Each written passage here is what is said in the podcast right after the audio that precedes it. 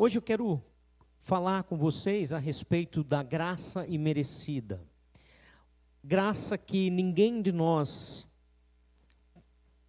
pode merecer por si só, porque ninguém de nós foi capaz né, de alcançar o cuidado, o amor de Deus, ninguém de nós foi capaz de é, merecer qualquer coisa, e muito menos a nossa salvação.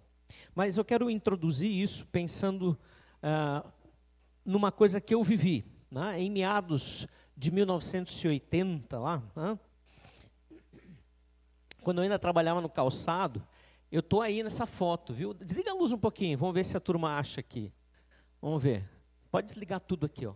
Dá o blackout lá. Isso. Eu estou nessa foto aí, não sei se você vai me enxergar. Me enxergou aí já? Vamos ver. Quem será? Esse mesmo, né? Para aparecer eu tinha que subir na cadeira, porque senão não ia ninguém ia me enxergar. Pode ligar a luz. E nessa época, e essa foi uma das empresas que eu trabalhei, Calçados Laruse, que já fechou, né? É, nas crises que tiveram aí. Aliás, uma informação, né? É, todas as fábricas que eu trabalhei até hoje na minha vida, depois que eu saí, elas fecharam. E eu descobri que a liderança da igreja tomou conhecimento disso e por isso que eles ainda não me demitiram. Muito bem. Então, naquele período lá, eu lembro muito bem que algumas coisas eram fundamentais. Eu não sei se hoje ainda é assim nas empresas. Em parte, eu creio que sim, né? mas naquela época era muito claro que algumas coisas eram fundamentais para que você pudesse crescer dentro da empresa. Né? A produtividade, a qualificação que você tinha. Né? Por exemplo, se você quisesse trabalhar no escritório, se era uma equipe do escritório da fábrica, né? É, você tinha que ter um curso de datilografia. Vocês têm, não é, jovens? Curso de datilografia? Quem não sabe o que é isso, levanta a mão. então, não precisa mais, né? Era para usar, para quem sabia é, a, ser qualificado para usar máquina de escrever. Não se usa mais, né? Mas naquela época era necessário, então tinha que ter qualificação, né? tinha que ter competência, capacidades e assim por diante. Mas tinha uma coisa em especial, né? que era justamente a, o tempo de casa. Os mais antigos na casa tinham maiores salários, maiores privilégios, eram de maior confiança do empregador e por isso tinham também maiores regalias. E não eram poucas vezes que, por causa disto tudo, o, o funcionário acabava meio que relaxando, sabe? Relaxando e deixando a desejar no seu trabalho. E ele não era mandado embora igual, e não ganhava menos igual por isso, e os mais novos ficavam furiosos por causa disso. Olha lá, o cara não faz nada, só porque ele está 20 anos na empresa, ele tem essa boa vontade aí do patrão, né? Gente, esse não é o mesmo critério que Deus aplica para derramar da sua graça e oferecer a salvação. Não é o mesmo critério, com certeza, para ele oferecer o perdão e o seu reino aos pecadores perdidos, né? E nós queremos olhar para isso hoje à noite, de ver quanto a nossa justiça e a nossa forma de enxergar as coisas são limitadas, né, em relação àquilo que Deus faz, em relação àquilo que Deus é. Então eu quero convidar você para a gente ler Mateus capítulo 20, de 1 a 16.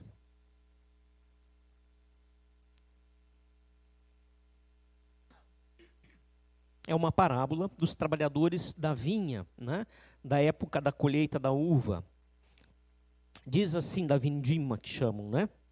É, diz assim o texto: Pois o reino dos céus é como um proprietário que saiu de manhã cedo para contratar trabalhadores para sua vinha. Ele combinou pagar-lhes um denário pelo dia e mandou-os para a sua vinha. Por volta das nove horas da manhã, ele saiu e viu outros que estavam desocupados na praça. Lhes disse: Vão também trabalhar na vinha, e eu lhes pagarei o que for justo. E eles foram. Saindo outra vez por volta do meio-dia e das três horas da tarde, fez a mesma coisa. Saindo por volta das cinco horas da tarde, encontrou ainda outros que estavam desocupados e lhes perguntou: Por que vocês estiveram aqui desocupados o dia todo? Ora, porque ninguém nos contratou, responderam eles. Ele lhes disse: Vão vocês também trabalhar na vinha. Ao cair da tarde, o dono da vinha disse a seu administrador: Chame os trabalhadores e pague-lhes o salário, começando com os últimos contratados e terminando nos primeiros. Vieram os trabalhadores, contratados por volta das cinco horas da tarde, e cada um recebeu um denário. Quando vieram os que tinham sido contratados primeiro, esperavam receber mais, mas cada um deles também recebeu um denário.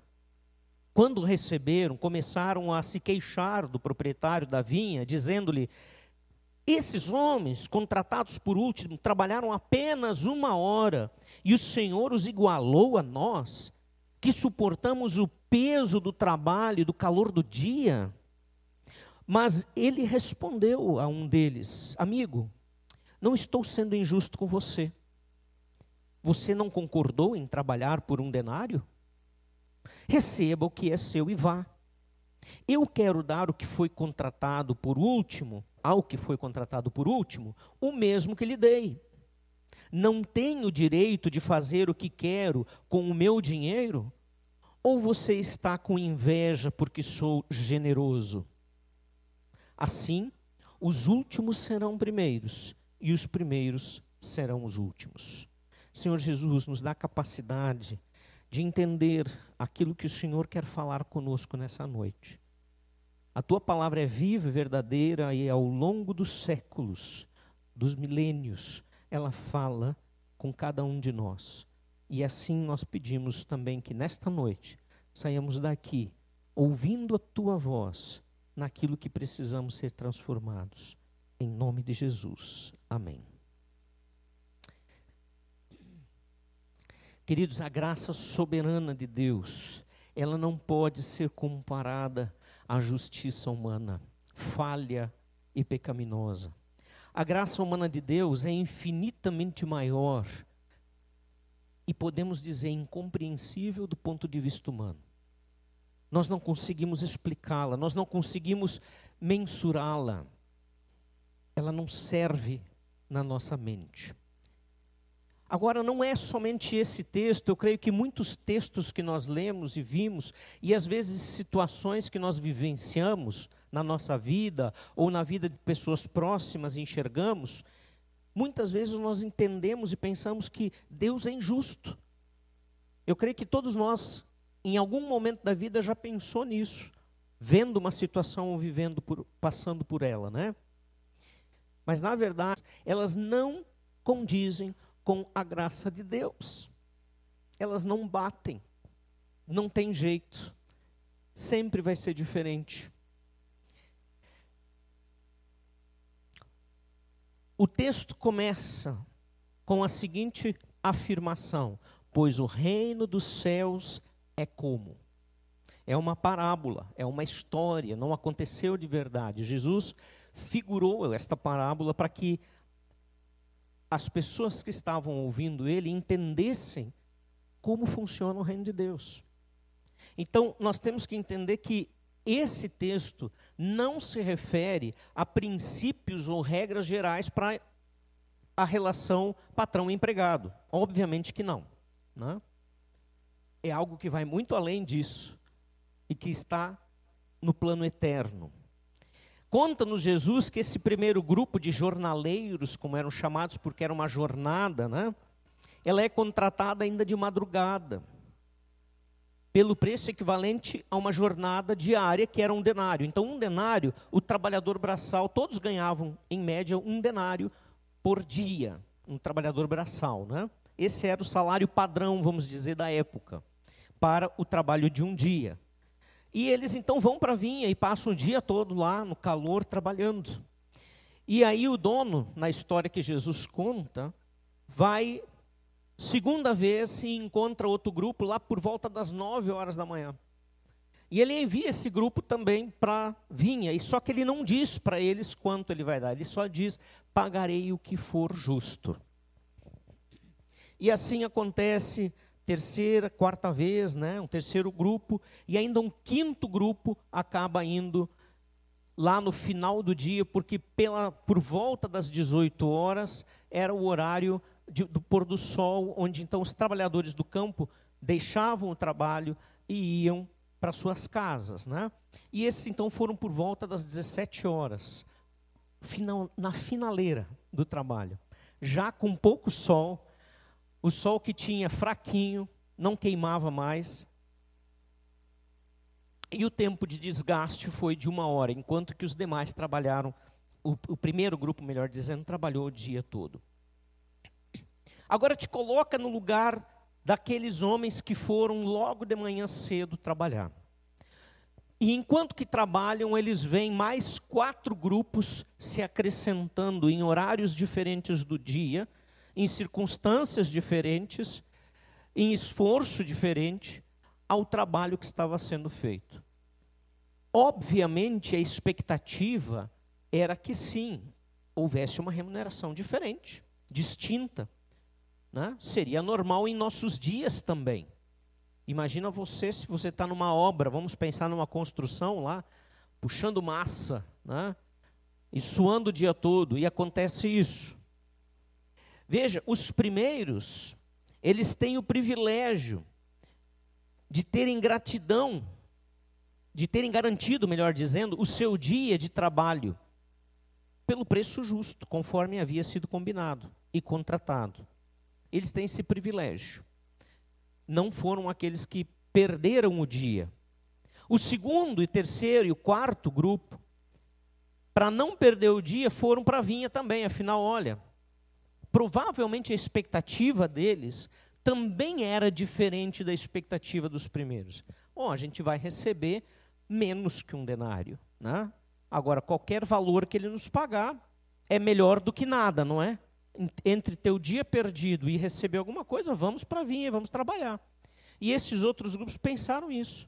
E o quinto e último grupo, diz o texto que estava desocupado o dia todo por falta de contratação, não tiveram oportunidade. E na expectativa de receber um trocado, tá, ok. Nós não vamos ganhar um denário, mas quem sabe sai para o leite hoje, né? Vamos lá trabalhar um pouquinho. Expectativas. Quais são as expectativas humanas do nosso coração e que nós esperamos que condigam com o coração de Deus? Muitas vezes nós vamos nos frustrar, porque essas expectativas elas não são compatíveis com o que Deus quer nos oferecer.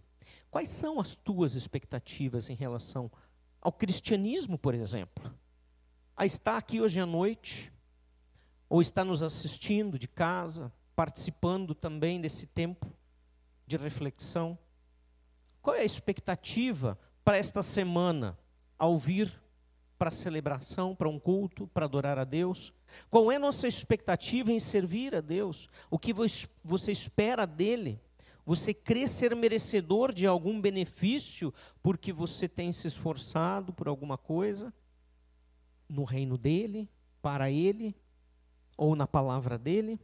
São questões que precisamos nos, nos fazer com honestidade, com sinceridade e olhar para ver se realmente nós estamos andando segundo as expectativas de Deus e não as nossas. A segunda premissa que eu quero apresentar é que a frustração das expectativas humanas, ela demonstra que a justiça dos homens não é suficiente, jamais será, porque ela é falha, porque ela é realizada por pessoas pecadoras, por pessoas falhas. Em Levítico 19, 13, você pode anotar, nós não vamos ler, né? Porque o texto aqui, na verdade, já está fazendo a prática do que diz lá, né? Em conformidade com a lei de Moisés, em Levítico 19, 13, o pagamento de uma jornada diária, ela era feita da seguinte maneira: primeiro aproximadamente pelas 18 horas, e primeiro se começava pagando os últimos que começaram, para que todos pudessem enxergar a justiça. Né? Ou seja, para que todos pudessem saber que os últimos que chegaram para o trabalho não receberam mais que os primeiros. Então, era sim uma lei uh, de Moisés para o povo, né? uma orientação. E dentro desse princípio foi o que o senhor da vinha, da nossa parábola, fez. Manda o administrador cumprir exatamente essa lei. Começa pagando os últimos e vai pagando os outros, porque na medida que eles recebiam, eles iam embora, então os últimos eh, precisavam ser os primeiros. Então todos receberam o mesmo salário, o mesmo denário. O que fora combinado com os trabalhadores do dia inteiro, da primeira hora. Então, e inclusive todos os outros, inclusive os da última hora. Né? Todos receberam a mesma quantidade. E aí nós lemos no texto que os trabalhadores do primeiro grupo, ao verem que os últimos receberam o equivalente a um dia inteiro, eles pensaram que iam receber mais. A expectativa deles era, bom, se eles receberam um denário que trabalharam uma hora, ufa, nós vamos, vamos encher o bolso hoje, não é? Vamos ser honestos. Essa não é uma expectativa que faz sentido para nós, seres humanos? Faz sentido. Bom, ele me disse que ia dar um, um denário para trabalhar o dia todo, mas ele deu um denário para os que trabalharam uma hora, ele deve ter pensado melhor. Então imagina, vou ganhar, quem sabe, cinco, sete, dez denários, o equivalente, quem sabe, a uma jornada de dez dias. E aí os corações ficam agitados, esperando né, aquilo acontecer. E, e aí o que, que acontece? Quando chega a vez deles, eles recebem o mesmo denário, o mesmo valor, a mesma quantia.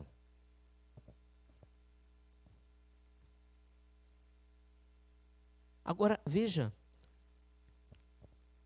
a expectativa deles é frustrada, mas o homem que faz o pagamento, o dono da vinha, não fez nada errado.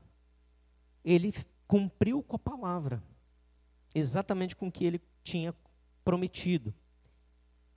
Se nós pararmos para refletir sobre isso, na nossa experiência diária, no nosso dia a dia, lá no nosso trabalho, quem sabe, nas relações entre marido e mulher, nós não muitas vezes queremos receber mais que um denário emocional. Quando nós servimos na igreja, seja em qual área que for, grupos células, na recepção, dos cultos e das celebrações, quem sabe no ministério de louvor. Nós não temos expectativas de receber os nossos denários segundo o nosso esforço. Como é que você se sente em relação a Deus quando tudo vai mal, por exemplo?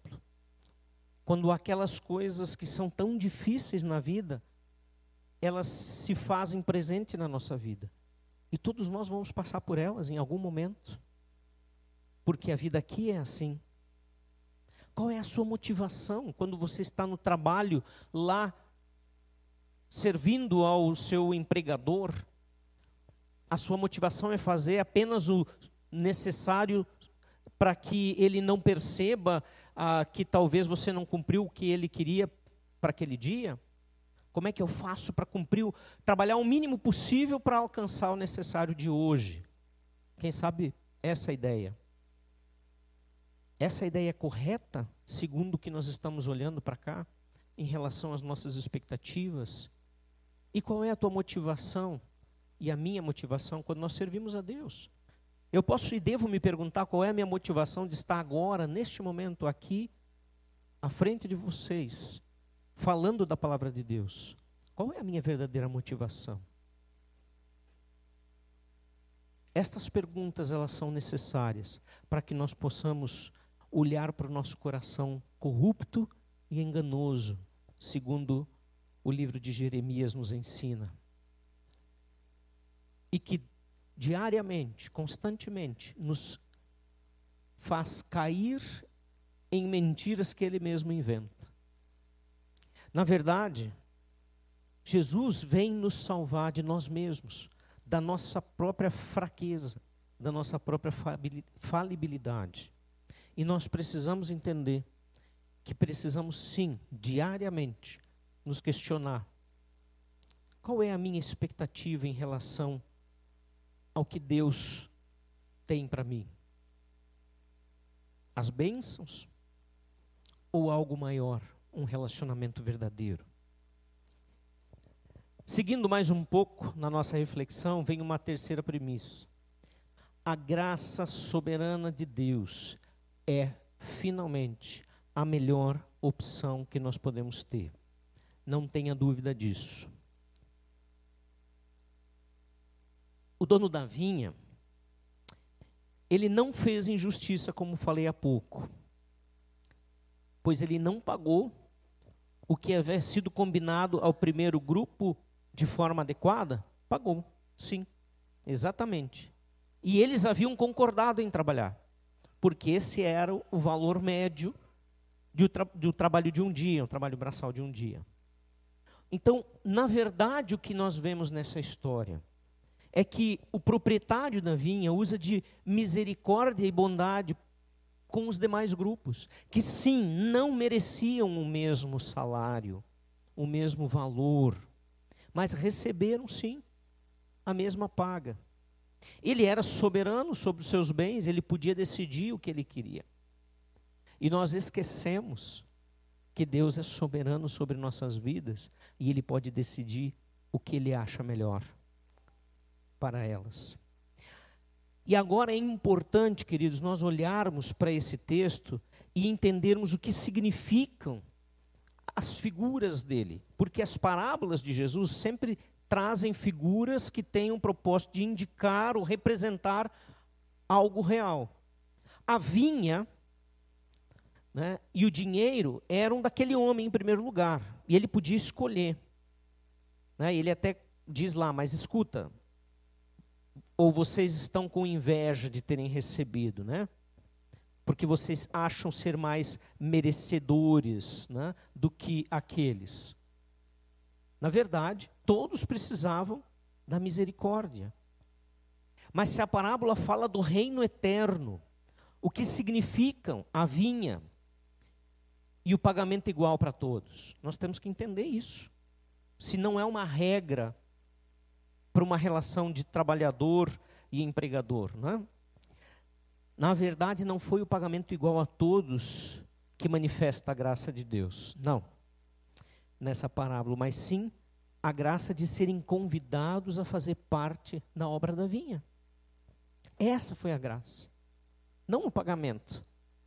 De serem considerados dignos de estarem servindo na vinha. É a vinha que representa o reino de Deus nessa parábola. Quando Jesus diz o reino de Deus né, é semelhante a uma vinha, é isso que ele está dizendo, primeiro versículo. Pois o reino dos céus é como um proprietário que saiu de manhã cedo para contratar trabalhadores para a sua vinha, para o seu reino. O proprietário é Deus. A vinha é o reino que pertence a Deus. Portanto, todos aqueles que receberam o reino de Deus são como os que foram chamados para trabalhar na vinha e aceitaram a proposta. E não importa a hora. Porque quem chamou e convidou é que deu a autorização para que eles estivessem lá. Né? Como os trabalhadores da parábola, todos os chamados vão receber a mesma paga. Porque o pagamento, o denário, representa a vida eterna. Receber o convite é graça. Aceitar o convite é minha rendição. E o resultado ou pagamento é eternidade. Então todos nós também temos o merecimento. E o único verdadeiro merecimento que nós temos é a morte. Não importa o quanto já temos trabalhado na vinha do Senhor. Não é o nosso mérito é a graça de estarmos por aí vagando, não tendo o que fazer da vida, quando fomos chamados para fazer parte da vinha, quando fomos chamados para fazer parte do reino de Deus. Essa é a grande graça. Um excelente, um ótimo exemplo bíblico para entendermos melhor ainda é o malfeitor na cruz. Já falei muitas vezes sobre isso. Já fiz uma mensagem específica sobre isso. Aquele malfeitor, aquele ladrão, bandido, que está do lado de Jesus, que repreende o que está do outro lado, porque começa a indicar Jesus e provocá-lo para que ele se salve, salve a eles também descendo da cruz, arrogantemente, não reconhecendo a sua maldade e o castigo da sua maldade. E aquele que repreende diz: Senhor, lembra-te de mim quando entrares no teu reino. Ele não fez nada, ele não trabalhou na vinha do reino, ele simplesmente pediu: Jesus, me deixa fazer parte do teu reino. Porque se o Senhor não me convidar, se o Senhor não me aceitar, eu não tenho chance. É o melhor exemplo bíblico para interpretarmos essa ideia aqui. Nós não fomos chamados para sermos espectadores do reino, mas para sermos trabalhadores fiéis na vinha do nosso Senhor. Ninguém foi chamado para ser espectador, e não importa a hora que você foi chamado. Eu fui chamado muito jovem. Tem pessoas que são chamadas na terceira idade e recebem o mesmo convite e aceitam o convite do reino. Não importa. O que importa é que nós somos chamados para trabalhar para Ele, dentro daquilo que Ele nos dá para fazer. Não importa quanto tempo de casa nós temos, ou quanto tempo os outros têm, porque todos vão receber a mesma paga, a vida eterna. E isso tem que trazer alegria ao nosso coração, porque isso mostra o tamanho do amor de Deus, da bondade de Deus nas nossas vidas. E esse, essa é a lição que fica muito clara para a respeito dessa vinha, né? Dos trabalhadores da vinha. Lembre bem, a vinha é o reino, o dono da vinha é Deus.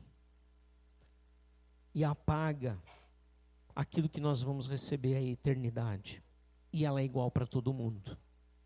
Por isso que ele diz: o reino de Deus é semelhante a este, a esta parábola.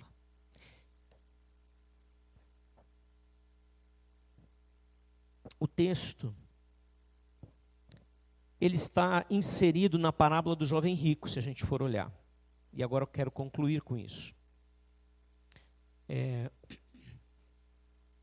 que justamente ensina essa parábola do jovem rico a necessidade da nossa humildade, de reconhecermos a nossa humildade, a nossa fraqueza e do quanto nós dependemos de Deus. É isso que a parábola do jovem rico quer nos dizer. Olha, não é o teu dinheiro que te salva, larga dele. Vende tudo que tem, dá aos pobres e segue-me. Jesus diz. Eu é que sou o sustento da tua vida, eu é que sou a provisão, eu é que vou sustentar e providenciar todas as coisas. No momento seguinte da parábola, nós vamos ver no capítulo 19, versículo 29, Jesus dá ênfase no aspecto de primazia ao reino, e todo aquele que tiver deixado pai, mãe, etc e tal, vai ganhar muito mais do que isso. Não se refere a abandonar as pessoas, né? Mas sim colocar em segundo plano e em primeiro plano o reino de Deus. É isso que ele está dizendo. E ele promete, dentro desse mesmo contexto, jovem rico, dizendo: Eu é que te sustento, eu é que providencio tudo, eu é que sou tua suficiência.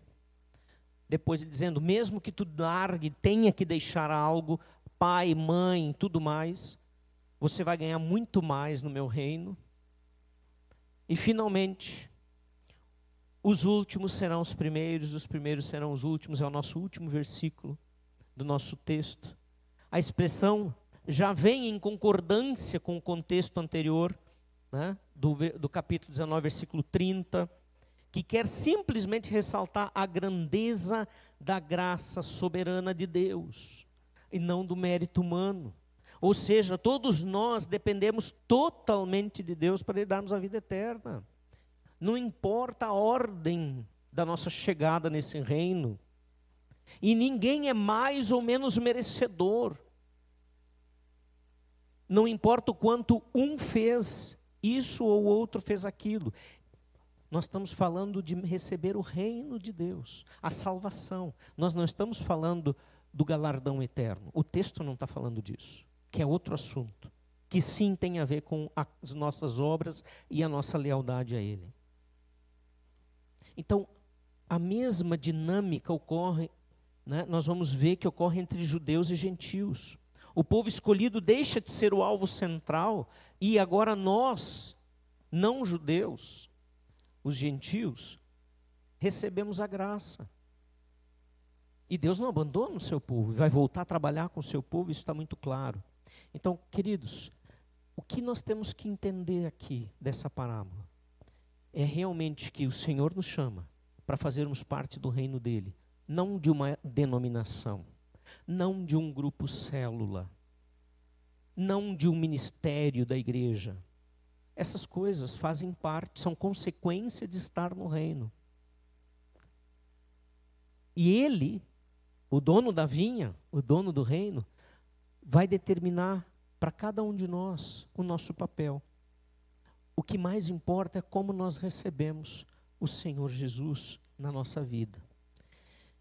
Nós precisamos pensar sobre essas coisas e a célula recebeu essa proposta de aplicação. Se você ainda não participa de um grupo célula, eu sugiro que você reflita sobre essas perguntas e, quem sabe, converse sobre elas com alguém em sua casa, talvez alguém que te convidou para estar aqui hoje. Que, que você espera de Deus? Você espera as suas bênçãos ou um relacionamento verdadeiro com Ele? Porque esperar as bênçãos de Deus é, é muito estranho só. É quase como querer casar com alguém porque a mulher faz uma comida boa. Eu quero casar com ela por isso. Ou eu quero casar com ela porque ela é muito linda, mas só por isso. Ou eu quero casar com ele porque, afinal de contas, ele tem uma, um bom sustento, eu não vou mais precisar me preocupar com dinheiro.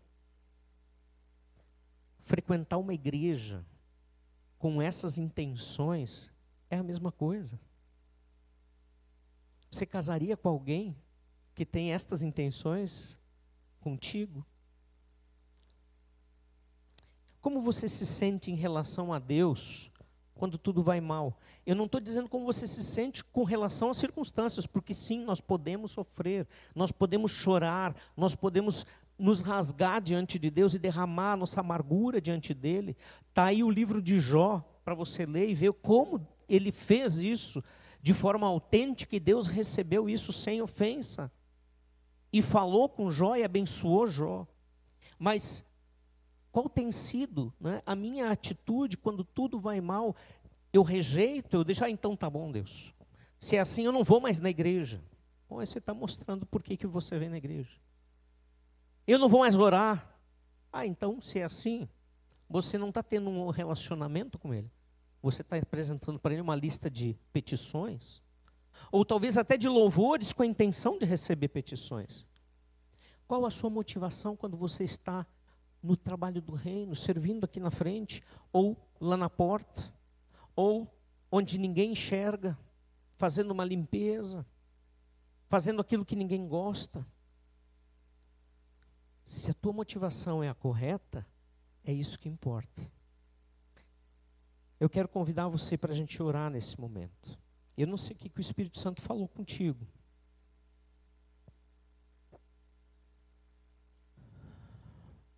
Mas se ele está te convidando para entregar a vida para Jesus, é ele que está falando, não eu. E você tem esse privilégio hoje. E ao mesmo tempo que você fizer isso, você tem o privilégio de participar da ceia, que é dedicada e reservada para aqueles que já são trabalhadores da vinha, que já receberam a Jesus como Senhor. Então, eu quero te convidar para que, assim como você está, abaixe a sua cabeça, vamos orar. E se você quiser entregar a sua vida para Jesus, diga para Ele. Quando eu sinalizar que você deva orar assim para Ele. Vamos orar, Pai querido, Tu conhece a realidade de cada um aqui. É, tu conhece o coração também. Tu sabe quem é teu servo, quem é teu trabalhador, quem está na vinha, quem faz parte do teu reino. É o Senhor que chama. Eu não sei. Eu sei que o Senhor me chamou. E eu quis fazer parte dessa vinha. Pai, eu quero te pedir agora que o teu Espírito Santo conduza vidas que talvez estejam aqui entendendo que o Senhor está chamando elas agora. Não importa a hora, o trabalho ainda está aí, o reino está aí. Se tu queres entregar a tua vida para Jesus, ora assim para Ele: Senhor Jesus, eu reconheço que sou um pecador, que tenho vivido longe do Senhor. A partir de agora, eu me arrependo e entrego a minha vida para que tu sejas o Senhor da minha vida e o meu Salvador pessoal. Eu acredito, Jesus, que tu és o Filho de Deus, que veio a esse mundo, não teve pecados e morreu por causa dos meus pecados. E acredito, Jesus, que a tua ressurreição, a tua vitória sobre a morte, é a vitória que tu vais estender de graça para mim no dia final. Eu entrego tudo para ti e peço que o Senhor seja o meu Salvador, o meu Mestre, o meu Senhor. Em nome de Jesus. Amém. Nós queremos participar da ceia agora, nesse momento, e quero convidar todos para refletirmos um pouco sobre isto, né, sobre a ceia. E você pode abrir comigo uh, a Bíblia em 1 Coríntios, 1 Coríntios 11, 23 a 29. Quero pedir para a mesa ser colocada à frente, né?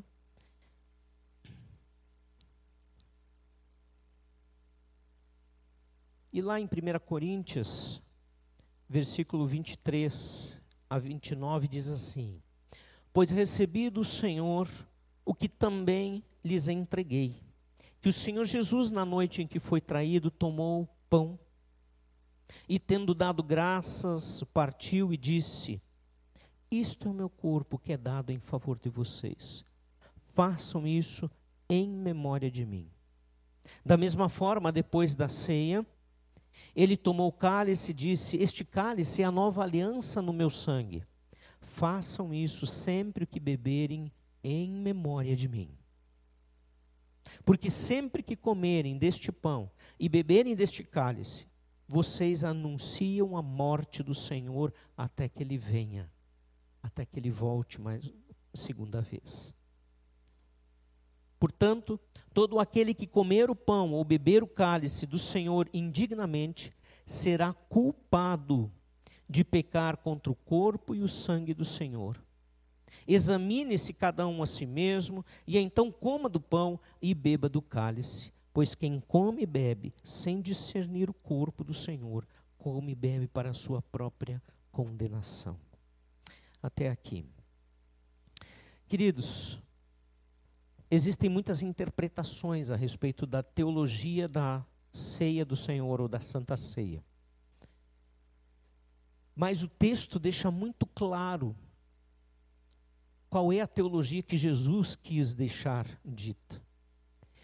Que o pão representa o seu corpo, porque ele diz: façam este ato, este gesto simbólico de participarem da ceia em memória de mim. Ele deixa muito claro quando ele pega o cálice com o vinho, ou no nosso caso hoje com o suco de uva, que vem da, também a, a, da videira, e diz, é claro, esse representa o meu sangue. É o meu sangue, é a nova aliança, não é mais agora o cordeiro que vocês têm que matar, para pagar os pecados, para substituir os pecados de vocês, para ser símbolo do arrependimento dos pecados de vocês. Eu fiz, eu vou fazer toda essa obra, porque foi na quinta-feira antes da sua prisão que ele faz esse gesto, que ele institui a ceia. E Paulo está ensinando aqui para a igreja de Corinto, dizendo: Olha, eu entreguei para vocês, eu ensinei para vocês exatamente o que Jesus falou. E ele então representa e fala de novo as palavras de Jesus que estão descritas lá em Lucas capítulo 22. Se eu não me engano, versículo 14 em diante. Isso que significa ceia. Ela não tira pecados. Ela não te deixa mais forte contra a tentação. Ela não faz milagres na tua vida e traz cura. Ela simboliza, quando você participa, de que você faz parte dessa nova aliança. De que você entendeu que Jesus é seu Senhor, que Ele é o seu Salvador, que foi Ele, o Filho de Deus, que veio ao mundo morrer em teu lugar, em meu lugar, ressuscitou vencendo a morte, o único que ressuscitou definitivamente. Sim, tiveram outras ressurreições. Lázaro foi uma delas.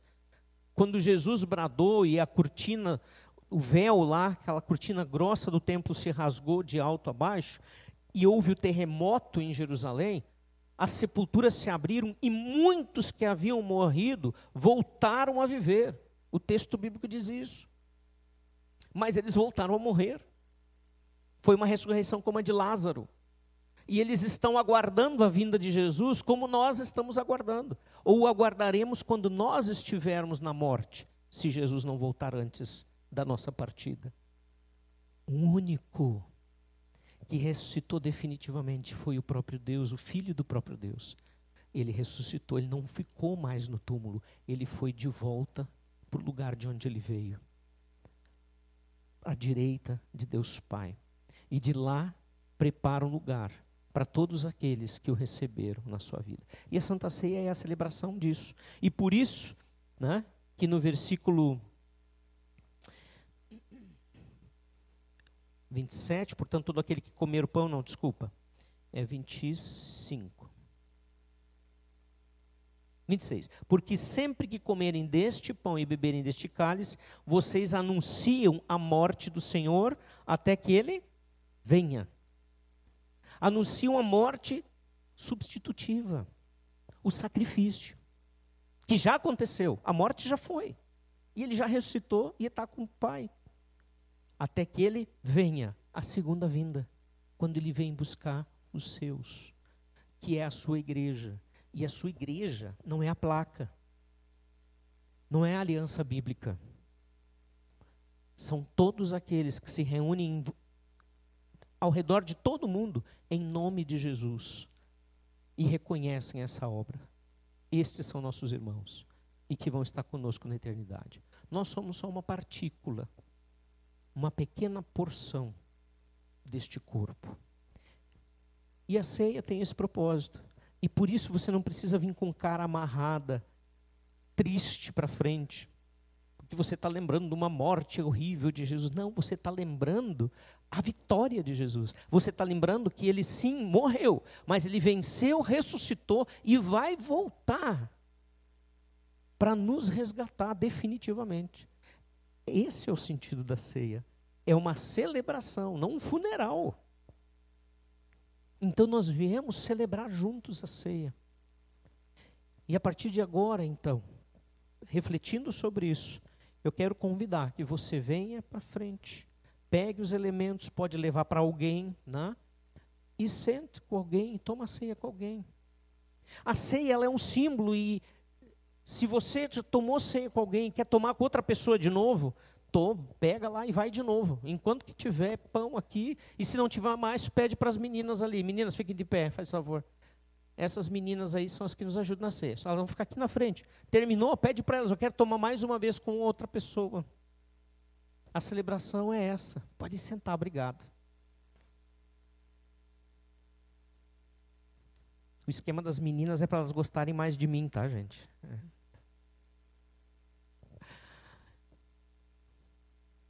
Jesus disse, depois, quando tudo estava pronto, disse: Venham, vamos cear, tudo está pronto. Convido você então a pegar os elementos nesse, neste momento e diante e participar da ceia.